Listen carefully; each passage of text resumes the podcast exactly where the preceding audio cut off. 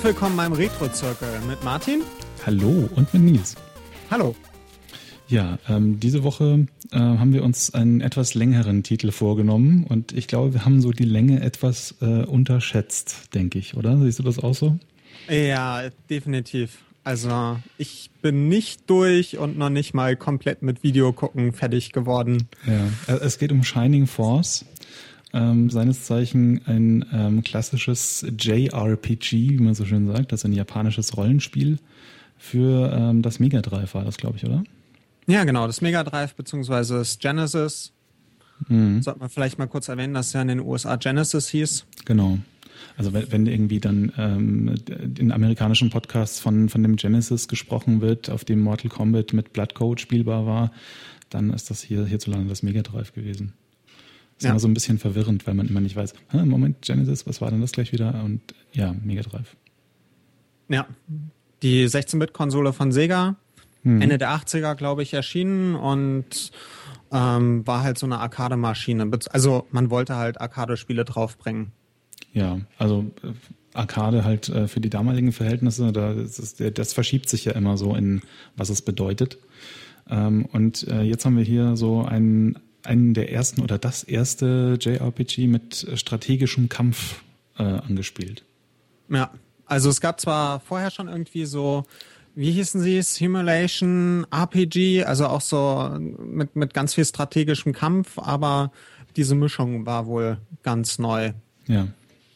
Und ähm, der, der, einer der Entwickler äh, meinte wohl auch, dass er halt ähm, sich überlegt hat, wie er die Kämpfe von Dragon Quest nehmen kann. Also Dragon Quest ist so der große Konkurrent von Final Fantasy, hm. das wohl jedem Hörer bekannt sein dürfte.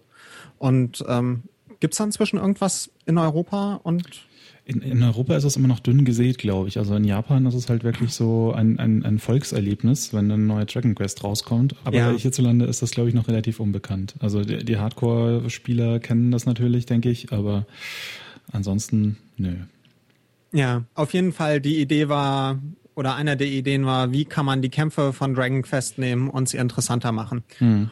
Und das, was rausgekommen ist, ist also ich fand ja eher, dass es ein rundenbasiertes Strategiespiel mit Rollenspielelementen war, als ein Rollenspiel mit rundenbasierten das stimmt, ja. Also, strategischen Kämpfen. Also die, diese Kämpfe, die ziehen sich schon sehr in die Länge. Die finden so auf einem, ähm, naja, Quadrat, also einem Schachbrett mehr oder weniger statt. Und ähm, man verbringt da schon viel Zeit mit Kämpfen. Ja, ich war teilweise erstaunt, dass ich da irgendwie eine Stunde oder so vor einem Kampf gesetzt hab, gesessen habe, also auch schon relativ früh. Hm. Also bei Tech, also bei Final Fantasy Tactics für die PlayStation, meine Freundin, die es zweimal durchgespielt hat, meinte irgendwie, da sitzt man so eine Viertelstunde bis 20 Minuten vor einem Kampf und ich fand diese Stunde doch schon sehr lang. Ja, ja. Und das ist halt nicht nur einmal, sondern das ist halt öfter. Äh, und ja, also es, es war damals bestimmt so ähm, ähm ein, ein, ein, ein Erlebnis, ja, so, es war neu. Ja, man hat das irgendwie voll ausgekostet, dieses Spielelement. Aber ich muss sagen, so jetzt, äh, das ist schon so ein bisschen, ha, also da, da könnte man kürzen, muss man so auszudrücken. Ja, mir war es auch. Also an dem Punkt ist das Spiel nicht so schön gealtert, finde ich. Hm, definitiv. Ja. Ansonsten, ähm, also so gerade was, was das Grafische angeht, muss ich sagen, ähm, war ich sehr positiv überrascht eigentlich. Ja, also alles war richtig schick gezeichnet. Man sollte vielleicht kurz ein paar Worte mal über das Spiel verlieren. Mhm. Äh, also mehr als nur dieser strategische Kampf. Ähm, man hat halt diese typische Rollenspiel-Oberwelt, wo man mit einem Charakter drüber läuft und in dem Moment, wo man in einen Kampf kommt, ähm, kämpft man halt mit bis zu zwölf Charakteren aus einer Maximalpartygröße von 30, meintest 30, du eben? Ja, also wenn man, ja. wenn man die ganzen äh, Secret Characters auch noch dazu zählt, die es im Laufe des Spiels dann gibt, dann wären das so wohl 30. Ja, also man hat bis zu 30 Charaktere zur Auswahl, die man das Spiel so einsammelt. Und dann geht's in einen rundenbasierten Kampf gegen diverse Monster des bösen Königreiches Runefaust. Zur Story erzählen wir auch noch gleich mal was. Mhm. Und die, die Kämpfe, also wenn man dann in eine Kampfsequenz kommt, wird dann auch so eine schicke 3D-Animation übergeblendet. Ja, ja. For certain values of schicke 3D-Animation. Ja, damals war das richtig.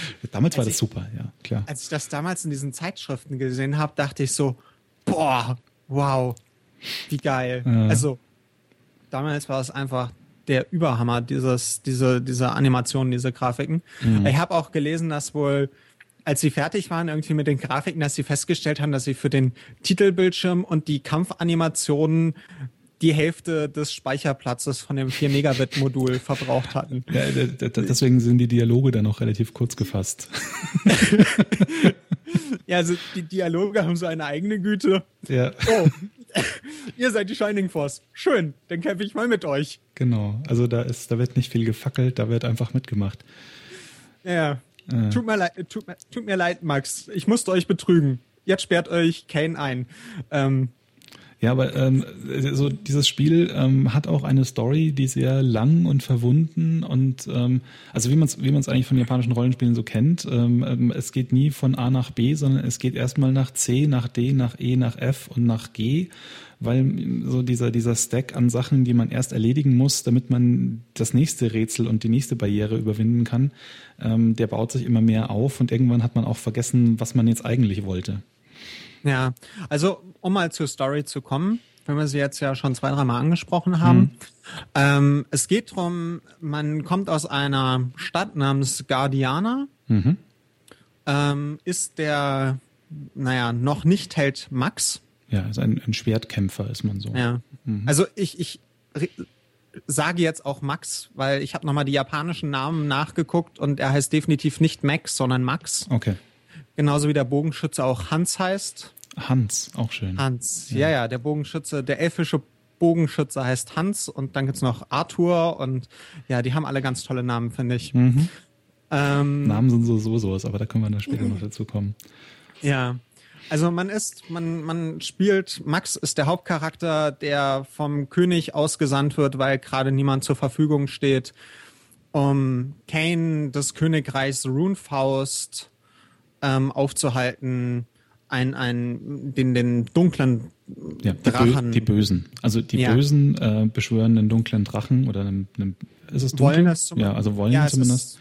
Und wollen ein, genau wollen einen dunklen Drachen beschwören und ähm, sind deswegen bei dem Tor der Alten und man soll sie doch aufhalten. Das klappt natürlich nicht so ganz und Guardiana wird, während man äh, gegen die Schergen von Kane kämpft, ähm, wird's überrannt mhm. und der König stirbt.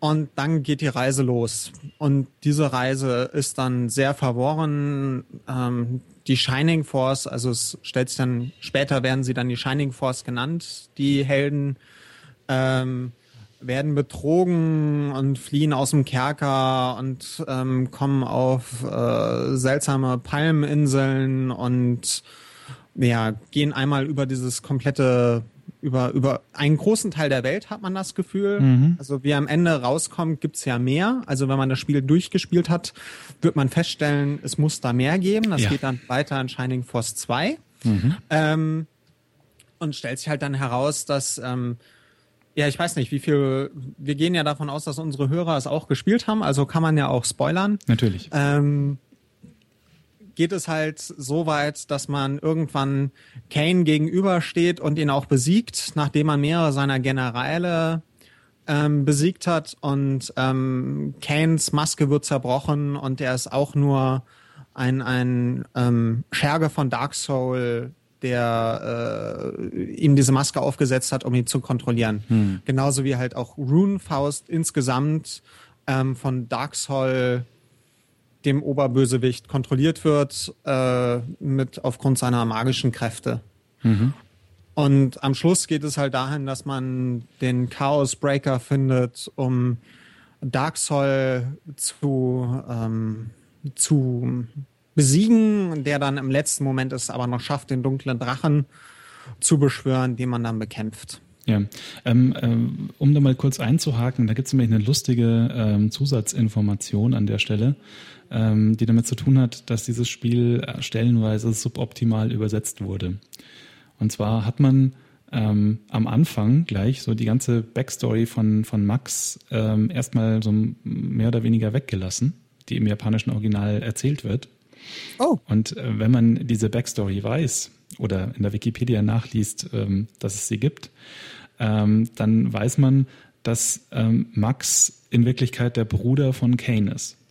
Ach so, Ja. das habe ich gar nicht. Das ist so dieser Star Wars, ich bin dein Vater und so, ich bin dein Bruder-Effekt da. Ähm, da- das geht komplett verloren in der Übersetzung. Ähm, in der Wikipedia steht so, ähm, dass Kane da noch diesen, diesen Horror ausdrückt, eben weil er jetzt gegen Max äh, kämpfen muss. Aber man weiß nicht so genau, warum überhaupt. Ja. Ah, aber ehrlich gesagt, ich, ich war auch an Star Wars erinnert, als Kane die Maske zerbrochen wird und er auf einmal so der Gute war. Hm, Ähm, so an diese Szene mit Darth Vader, wie er die Maske abnimmt. genau, genau. Irgendwie fühlte ich mich sehr an diese, an diese Filmszene aus Star Wars erinnert, als ich das gesehen habe. Ja, aber da, ich, ich, ich finde es spaßig, dass da wieder so, ähm, so eigentlich ein zentraler Plotpunkt irgendwie komplett nicht übersetzt und gestrichen wurde. Passiert ja öfter bei so äh, frühen Übersetzungen. Vor allen Dingen, weil ich wollte es noch auf Japanisch. Ich habe mir überlegt, ob ich es nicht doch nochmal auf Japanisch spiele, war dann aber in der englischen Fassung irgendwie schon ein paar Stunden im Spiel drin, hatte dann keine Lust neu anzufangen. Hm.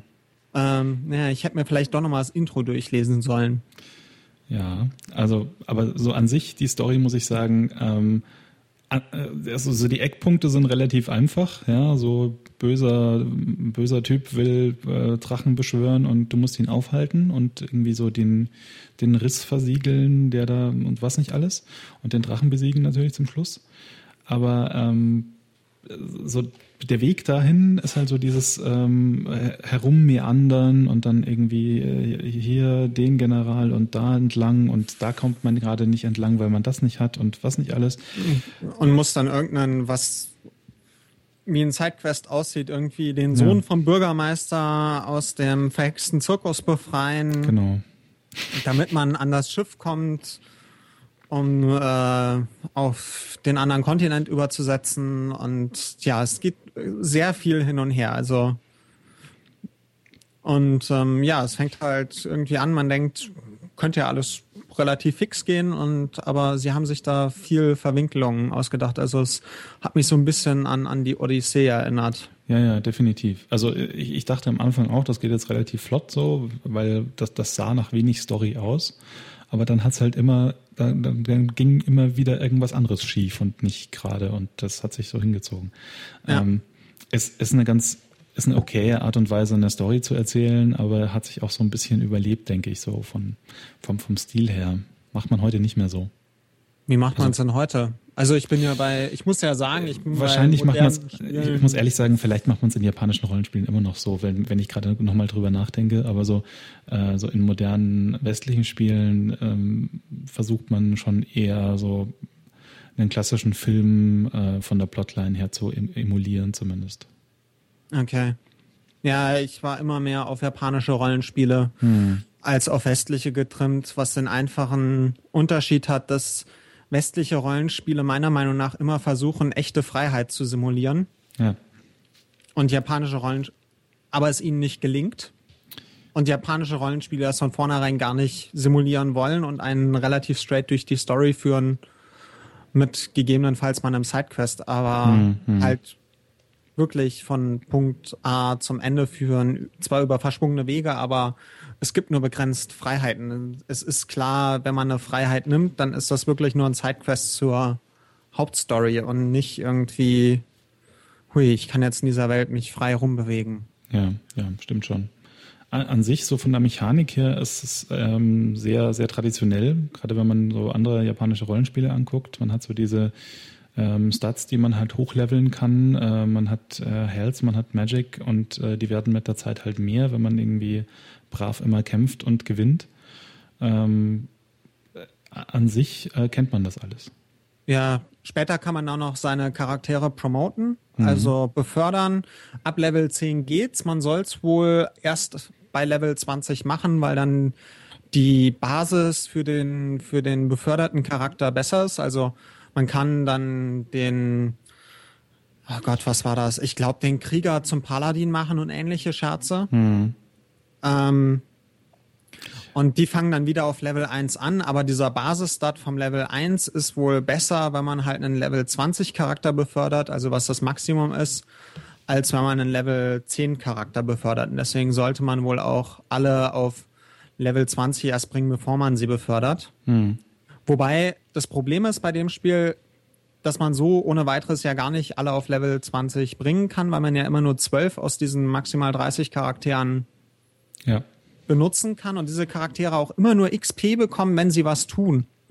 Und besonders XP bekommen, wenn sie den letzten Schlag machen. Was ja. ich persönlich sehr nervig fand, dass ich irgendwie, dass man an sich drauf aufpassen muss, dass man den starken Charakter hinstellt und den Gegner auf einen HP irgendwie versucht runterzubringen, ohne dass er ihn aus Versehen tötet. Hm. Und dann den schwachen Charakter ranwackeln lässt, der dann den Gegner erschlägt, damit der die ganzen XP bekommt für den, für den Gegner. Ja, also teilweise sind dann auch so da, da, da ähm, also so In-Jokes drin, wo du so ein bisschen ähm, dich fragst, ob die zu viel Zeit beim Entwickeln hatten. Also wenn du dir zum Beispiel so die, die Secret Characters anguckst, da gibt es diesen Joghurt, heißt er. Ja, Joghurt war wohl ein Testcharakter. Ja, ja. Also Joghurt ist ein Hamster. Joghurt ist ein Hamster mit einem Helm, der immer äh, einen Health Point abzieht bei seiner Attacke. Das wird ja. auch nicht besser. Aber er hat den Joghurt-Ring und egal welcher Charakter den Joghurt, also wenn man ihn dann erstmal hat kämpfen lassen, bekommt er den Joghurt-Ring und mhm. egal welcher Charakter den Joghurt-Ring hat, wird zu Joghurt. Genau. Äh, total, ah. total seltsam. Ähm, ein, ein Hamster mit Helm.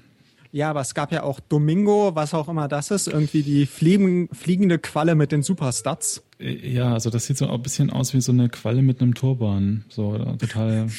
ja, oder total mit, einem Kissen, mit einem Kissenüberzug. Und ja. das ist halt so ein fliegendes Viech, was so die Über-Magie-Stats bekommt. Genau. Das ist äh, richtig praktisch, wenn man den hochlevelt, der macht ordentlich Bumm. Auch ähm, Kokichi, ein alter Mann, der einen Jetpack oder sowas hat, einen Hubschrauber-Jetpack. Ja, ja, ja, ja, ja. Total abgefahrene Scheiße. Ja, ja, also die haben schon beim Charakterdesign haben sie sich, also da, da muss ich sagen, da ist die Shining Force Welt, also auch später bei, bei zum Beispiel Shining Force für den Gamer Advance. Hm. Ich finde es schon ziemlich cool. Sie haben Zentauren, sie haben Werwölfe, sie haben diese elfenähnlichen Wesen, man hat ähm, Vogelmenschen und lauter so ein Kram. Also es ist schon echt man hat Furries auch noch, man hat Ninjas. Ja, genau. Ganz, Samurai. Ganz seltsame Dinge. Ja, Musashi. Drachen. Drachen. Ja. Hanzo, den Ninja und Musashi, nicht Joe Musashi aus der letzten Folge. naja, also könnte, könnte er ja auch sein, man weiß es ja nicht. Vielleicht hat er einen Gastauftritt. Er ist ja auch so ein geheimer Charakter hier. Ja, ja. ja, also Charakterdesign ist ziemlich cool. Mhm. Waffendesign ist ähm, ziemlich Standard, fand ich, bis ja. auf zwei Geheimequipments, die man findet, den Sugoi Misugi und den Kitsui Fuku für zwei weibliche Charaktere. Also ja, wir, wir lachen jetzt, aber keiner weiß warum. Ja, genau. Ähm, Sugoi Misugi bedeutet cooler Badeanzug und mhm. auf einmal wird, ich glaube, der ist für Tao. Ähm, Tao ist eine Magierin und die läuft dann halt die ganze Zeit im Bikini rum. Mhm. Und, ähm, Ganz wichtig.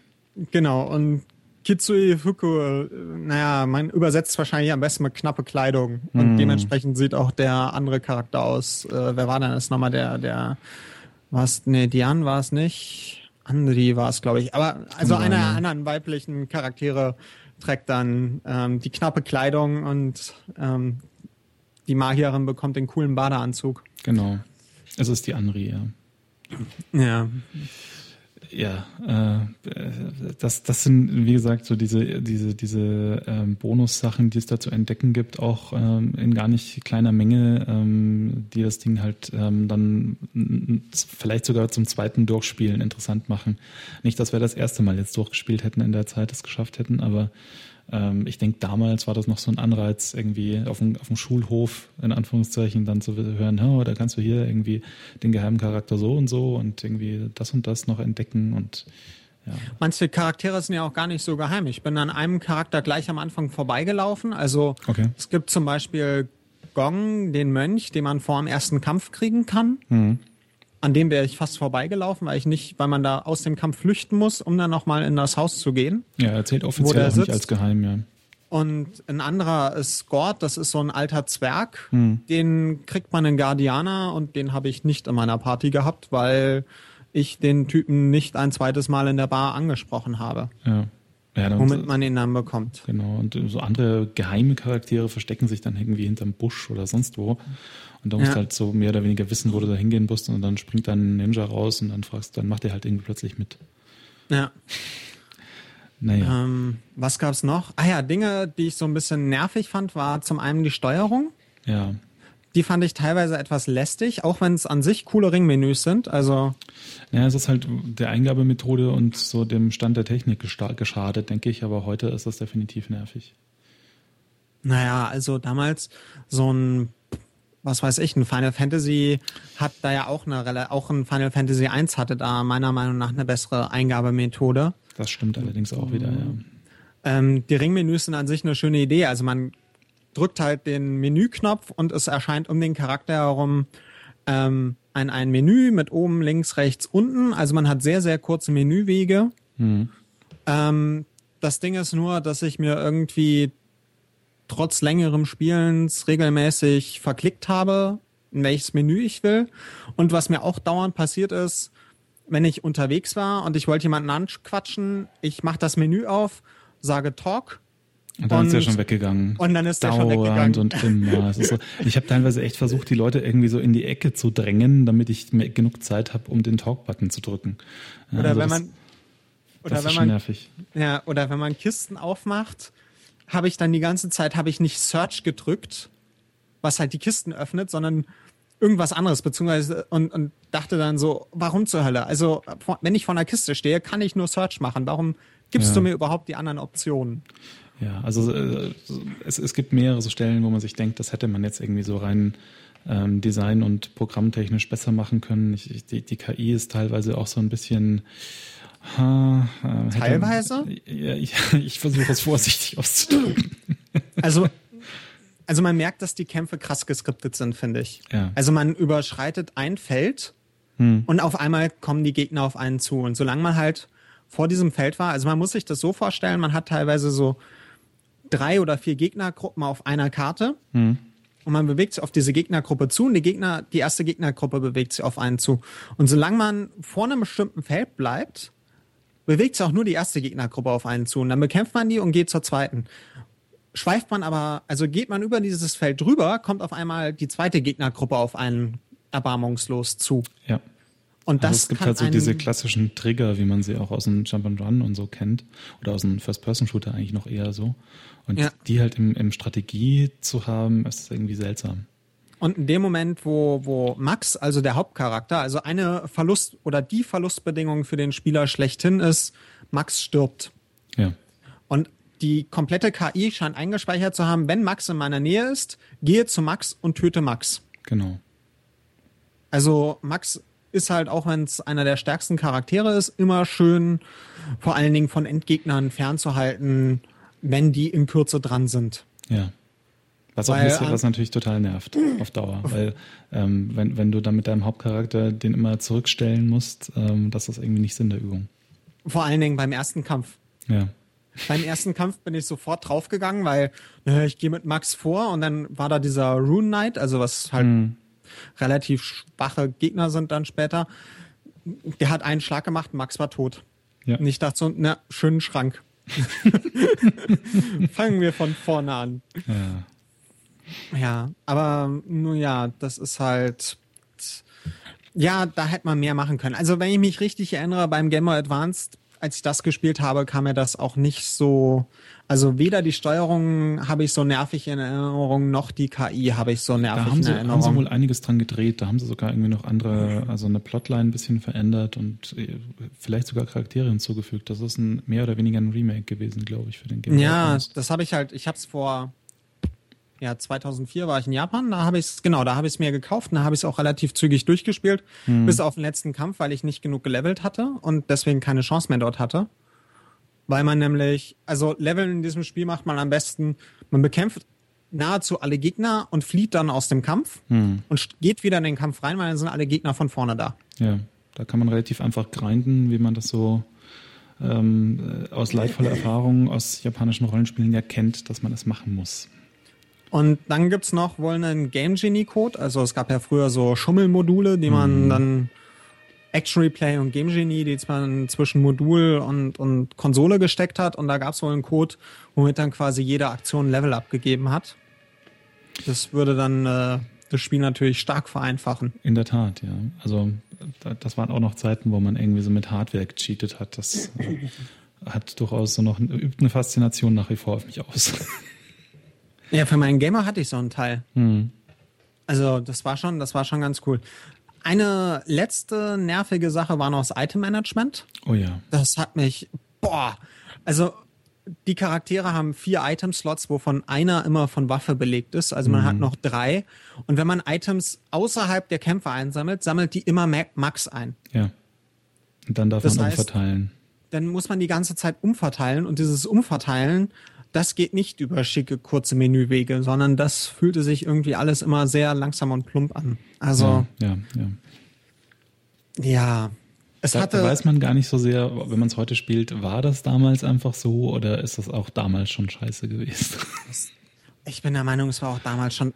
Final Fantasy I war besser. Es hatte so ein globales Item-Menü. Also ich glaube, mhm. man wollte halt nicht dieses globale Item-Menü verwirklichen, weil man dadurch gegebenenfalls das Ganze zu einfach macht für den strategischen Kampfteil, aber ja. ich fand es hauptsächlich nervig. Vor allen Dingen, weil man so wenig Item-Slots hatte. Ja, also ich, ich fand es auch so ein bisschen, ähm, die, diese Überzahl von, von Charakteren, die man da hat potenziell, ähm, die ist auch schon ein bisschen anstrengend. Ja, weil, also ich bin jemand, der entscheidet sich dann nicht gerne zwischen den Leuten, weil, weil er sich denkt so, äh, vielleicht lasse ich jetzt irgendwie den Falschen zurück und wenn ich den leveln würde, dann wäre der vielleicht besser und so und das, äh, das stresst mich so ein bisschen. Ja, vor allen Dingen, man erkennt es ja erst am Leveln. Also, weil manche ja. Charaktere sehen am Anfang ziemlich cool aus und leveln dann aber total beschissen. Und Domingo sieht, glaube ich, am Anfang zum Beispiel, der kommt irgendwie mit Level sieht 1. Sieht so aus rein. wie so ein Pokémon, ja. Also, ja, äh, wie so ein Pokémon mit Level 1 und ja. Lala-Stats und der levelt aber in einem Tempo. Also, Leveln im Sinne von seine Stats rasen mit den Leveln so krass in die Höhe, dass der halt, ja, den will man nicht zurücklassen. Definitiv, ja. Also das aber ist das, definitiv eine Empfehlung. Aber das kriegt man halt erst mit, wenn man wirklich mit dem Ding anfängt zu leveln. Hm. Ja. Naja. Gut. Verdict? Ich, ich denke, es ist ein es ist so, es ist jetzt kein Meilenstein des japanischen Rollenspiels, aber durchaus was, ähm, wenn man sich für das Genre interessiert, dann sollte man das gespielt haben, denke ich. Ja, sehe ich ähnlich. Also wenn man Zugriff auf die Game Boy Advance Fassung hat, definitiv mal angucken. Also die, die habe ich in guter Erinnerung. Mhm. Bis auf diese Level-Geschichte, die Mega 3-Fassung. Es hat eine sehr coole Story. Also den Longplay auf YouTube habe ich gar nicht mal so ungern geguckt mit Skippen über die Kämpfe. Das ja, sind ja. so über 50 10 Minuten Videos auf YouTube. Shining Force 2 hat über 90, nur mal mhm. so für die Länge. also da, da schaut man schon so ein bisschen. Aber für die Story habe ich es echt gerne nochmal geguckt. Ähm, aber es hat halt echt viele nervige Eckpunkte und diese, diese langatmigen Kämpfe haben mich doch etwas gestört. Ja, geht mir ähnlich. Ja. Ich glaube, wir müssen uns so jetzt ähm, für die Zukunft ähm, erstmal wieder kürzere Titel aussuchen. Genau. kommen, kommen wir doch gleich, wo du schon ansprichst, mal zu den äh, kürzeren Titeln für die Zukunft. Genau. Für das nächste Mal haben wir uns zwei sehr kurze Titel ausgesucht. Ähm, Je nachdem, wie gut man ist, ja. Ja, also wenn ihr gute Spieler seid, dann ist, sind die ziemlich kurz. Wenn nicht, dann viel üben. Das eine ist ähm, R-Type. Ja. Und das andere ist Gradius oder auch Nemesis. Also zwei Weltraumshooter und das dürften wohl so nach Space Invaders so die zwei, denke ich mal, mit grundlegendsten sein für das, was später gekommen genau. ist. Genau. Also nächste Folge ganz im Zeichen der Raumschiffe und äh, schwer bewaffneten Aliens. Genau. Ähm, sollte auch machbar sein, das innerhalb von zwei Wochen äh, durchzuspielen, ja, obwohl es zwei Titel sind sogar. Ja, aber also, ähm, wir haben uns gedacht, so die passen gut zusammen und die sind beide so Fundament für ähm, das, was danach kam. Ja, ähm, für Gradius empfehle ich persönlich die NES-Fassung. Mhm ähm, was damit zusammenhängt, dass man da einen Konami-Code hat. Okay. Also oben, oben, unten, unten, links, rechts, links, rechts, BA. Genau. und damit volle Bewaffnung bekommt. Und ich glaube, wenn man im Titelbildschirm macht, 30 Leben. Okay. Ähm, und für R-Type würde ich die, also es gibt eine Master-System-Fassung, die ich mir jetzt noch nicht angeschaut habe. Die PC-Engine-Fassung hört leider nach vier Leveln auf. Deswegen da nach Möglichkeit den Arcade-Titel spielen, wenn ihr irgendwie die Möglichkeit haben solltet. Ähm, Falls nicht, gibt's ja auch das Xbox Live Remake. Ah, es gibt ein Xbox Live Remake, gut. Ja, also es gibt ein äh, XBLA Remake, ähm, das einerseits eben mit abgedateter Grafik kommt, wo man aber eben auch auf die Originalgrafik zurückschalten kann dann. Ah, sehr schön. Ja, es gibt auch Gameboy-Fassungen, aber da weiß ich jetzt nicht genau, wie lang die sind. Ob die das komplette, ob die das komplette Büdo Imperium umfassen bei R-Type. Hm. So, ähm, ja, eigentlich wollte ich ja noch was zu Controllern erzählen. Erzähl Packen doch. wir, ja, gut. Packen wir rein. Packen wir rein. Also, ähm, da war ja erstmal mit, äh, fangen wir mal an mit den Shootern. Also am besten lässt sich ja so ein Shooter mit einem Arcade-Joystick spielen. Also so richtig Stick und ach genau, dabei fällt mir noch ein, warum NES-Fassung für Gradius. Bei der Arcade-Fassung liegen die Raketen auf einem extra Knopf und man muss dann quasi in so einem Piano, in so einem Klavier Akkordgriff die ganze Zeit spielen. Das ist natürlich Und, praktisch. und bei der NES-Fassung liegen die beiden auf einem Knopf. Hm. Okay, dann verstehe ich auch, warum man die spielen will. Ja, auf jeden Fall will man da so einen Arcade-Stick. Ähm, ich habe mich da mal vor einiger Zeit ziemlich umgetan, was man denn da am besten macht, ähm, sowohl auf dem Rechner und auch für Konsolen. Ähm, hatte mir da angeguckt, äh, selber bauen, irgendwie so einen teuren Stick kaufen, also so einen richtig teuren Stick kaufen oder es gibt ja einen Mad Cats, bringt ja diese boah, wie heißt es, von irgendeinem japanischen Hersteller die Nachbauten raus Genau. ähm, für die Konsolen und gibt's wohl auch für USB, ist dann aber in der Regel relativ teuer. Es gibt halt auch günstige USB-Fassungen von diesen Sticks, die man dann als Basis nehmen kann, wenn man selber löten will und sich die Originaldinger einzeln kauft. Okay. Also die Originalbauteile kriegt man halt im Internet für die, für die Arcade-Maschinen alle einzeln. Also Sticks und Feuerknöpfe und was weiß ich nicht. Ähm, ich selber bin aber am Schluss bei einem ähm, X-Arcade Tank Stack gelandet. Okay, hört sich ja spannend an.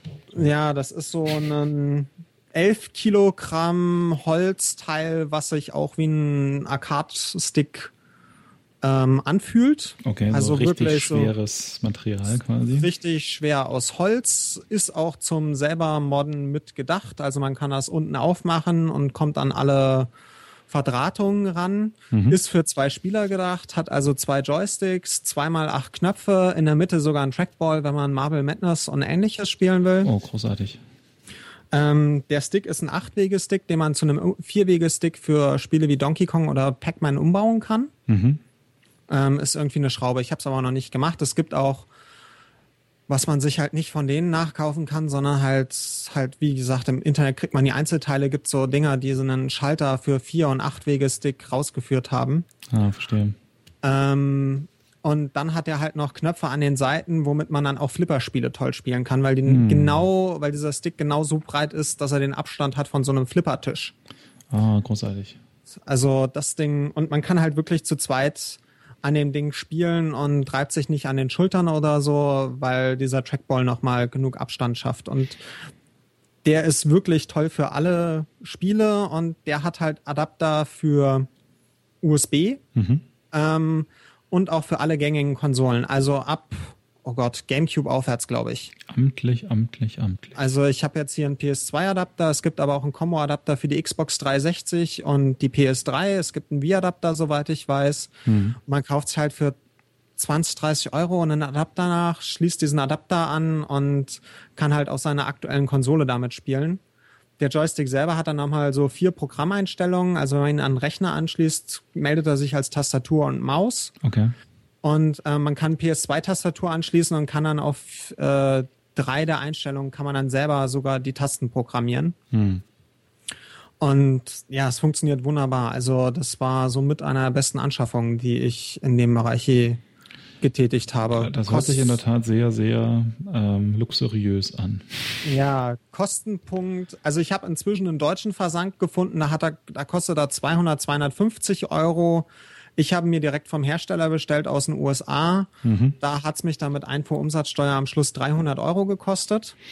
Auch nicht wenig, aber. Auch nicht wenig, aber es ist halt so, man hat so das richtige Feeling dann. Und der, man hat eine lebenslange Garantie oder 25 Jahre Garantie, irgendwie so, also relativ lang. Mhm. Und ähm, ich hatte ein Problem mit ein paar Emulatoren, habe den Hersteller angeschrieben und die meinten, öh, ja, ist ja doof, wir schicken dir mal einen USB-Adapter, weil das Ding selber führt USB raus, aber es gibt auch einen USB-Adapter, den man halt äh, dann anschließt und dann kam über FedEx Express innerhalb von wenig, also innerhalb von wenigen Tagen aus den USA der Adapter kostenfrei an. Verstehe. Also quasi also, das rechts unten Modell der Joysticks. Genau, und der ist halt auch von Leuten gebaut worden. Also das haben Leute entwickelt, die sich dachten, ey, wir wollen dieses Arcade-Feeling zu Hause haben. Mhm. Also es sind selber Spieler, die es gebaut haben. So, und das andere Ding an Sachen äh, Controller, wenn man halt die alten Spiele spielt. Persönlich bin ich ja unter macOS 10 auf einem, lange Zeit auf einem Xbox 360 Pad mhm. hängen geblieben, weil gibt es einen Freeware-Treiber für, der auch wunderbar funktioniert, auch unter 10.7. Ja. Ähm, und man hat halt genug Knöpfe für alle alten Konsolen. Und ähm, funktioniert an sich wunderbar. Äh, allerdings habe ich jetzt äh, Retro-USB, die ich ja auch schon auf unserem Twitter-Account at RetroZirkel erwähnt habe. Mhm. Die bieten USB-Adapter für die alten Controller an. Und da habe ich mir jetzt mal einen Adapter für das NES und für den fürs Mega Drive geshoppt. Okay. Und die taugen? Ähm, die taugen richtig. Sehr schön. Ähm, also steckt mal halt dran. Beim NES hatte ich so ein paar Probleme erst mit dem Randstecken, weil es ist halt wirklich sehr passgenau. Mhm. Ähm, der Mega Drive Adapter sieht so ein bisschen aus wie selbst zusammengesteckter serieller Adapter auf USB mit irgendwie eigenem Chip für, dass die, dass die Belegung halt richtig passt. Mhm. Ähm, NES-Adapter hat sofort funktioniert unter Nestopia ohne Probleme. Mit dem Mega Drive hatte ich so ein Problem unter Kiga Fusion, was ein sehr guter Emulator für Mega Drive und andere äh, Sega-Konsolen ist unter macOS 10, weil er die Feuerknöpfe nicht erkannt hat. Mhm. Aber es gibt den, ähm, im App Store gibt's für ein paar Dollar gibt's eine Software, die nennt sich Gamepad Companion. Ja. Und damit macht man quasi, kann man auf einen Joypad äh, Tastatur mappen. Mhm. Und das hat super erkannt und äh, habe jetzt einfach, schalte ich halt Gamepad Companion an und kann damit dann Kiga Fusion spielen. Praktisch. Ich habe jetzt ich habe jetzt halt nur einen, einen 3-Button Joypad für Mega Drive. Ich habe mir noch keinen 6-Button gekauft, weil es gibt ja auch kaum Spiele, die das 6-Button-Pad so richtig unterstützen. Ja. Aber ähm, die, die Adapter taugen so wirklich und man hat so richtig wieder das alte Feeling in der Hand. Das ist schön. Ich, ich habe mir auch mal ähm, vor geraumer Zeit schon Adapter gekauft. Die waren irgendwie so qualitativ scheiße und ähm, damals für, für einen Gamecube-Controller und äh, haben irgendwie dann nicht funktioniert und irgendwie ständig Dauerfeuer gemacht, obwohl gar nichts gedrückt wurde. Insofern ein guter Hinweis, was da taugt und was man kaufen kann. Ja, das Einzige, was einem natürlich fehlt, ist, man hat dann keine Knöpfe mehr für Quick Freeze und Quick Load. Tja. Die sind dann nämlich nicht mehr da, weil man hat halt auf dem NES auf einmal nur noch zwei Knöpfe. Also die, die Knöpfe, die man braucht und nicht die ja, Zusatzknöpfe. Ja, das ist dem Realismus dann geschuldet. Ja, ja. aber dafür fühlt es sich halt weitaus besser an. Oder genau. nicht weitaus, aber es ist halt so eine Stufe näher dran. Ja, man will ja zurück in die alte Zeit. Ja, ähm, da sollte man vielleicht nochmal ganz kurz erwähnen. Es gibt da, das können wir ja nochmal verlinken, einen ganz tollen Artikel zu Emulation von einem Super Nintendo und dass man dafür ja eigentlich einen 3 Gigahertz Rechner braucht, um Genau, verlinken wir auch. Da ist in der Tat ein sehr faszinierender Artikel, der eben äh, davon spricht, ähm, dass äh, ungenaue Emulation teilweise sogar dazu führen kann, dass man Spiele nicht mehr spielen kann. Ja. Ähm, ich, ich glaube aber so langsam kommen, machen wir den Sack zu und ähm, äh, kommen zum Ende. Ja. Äh, ich wollte, weil du gerade Retrozirkel gesagt hast, nochmal darauf hinweisen. Wir haben einen Twitter-Account und äh, da kommt nicht nur der Hinweis, wenn es eine neue Folge gibt, sondern da kommt auch dankenswerterweise Nils ähm, da ab und zu mal so schöner Retro-Content, eben auch Hinweis auf Adapter und Zeug, was man kaufen will und äh, Artikel, die interessant sind. Ähm, Retrozirkel auf Twitter ähm, sollte man folgen. Folgebefehl quasi, wenn ihr das hört. Ähm, Außerdem wollten wir noch hinweisen darauf, man kann auch kommentieren bei uns. Ja, also ähm, wir haben da auf Soundcloud äh, das Zeug auch nochmal alles hochgeladen.